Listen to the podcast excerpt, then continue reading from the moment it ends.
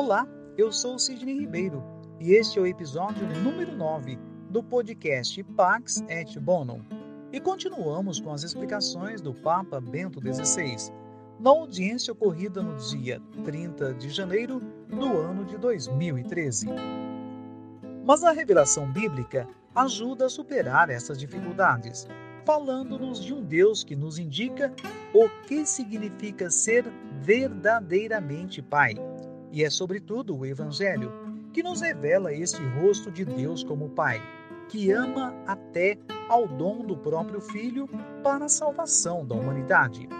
Por conseguinte, a referência à figura paterna ajuda a compreender algo do amor de Deus, que, no entanto, permanece infinitamente maior mais fiel, mais total do que o amor de qualquer homem.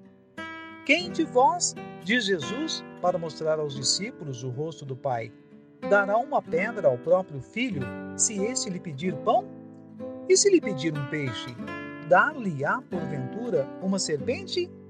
Se vós, pois, que sois maus, sabeis dar coisas boas aos vossos filhos, ainda mais vosso Pai Celeste dará coisas boas a quantos lhe pedirem. Deus é nosso Pai, porque nos abençoou e escolheu antes da criação do mundo, tornando-nos realmente seus filhos em Jesus.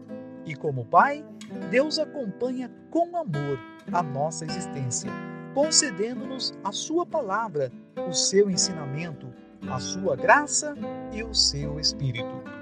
Que Deus esteja contigo, hoje e sempre.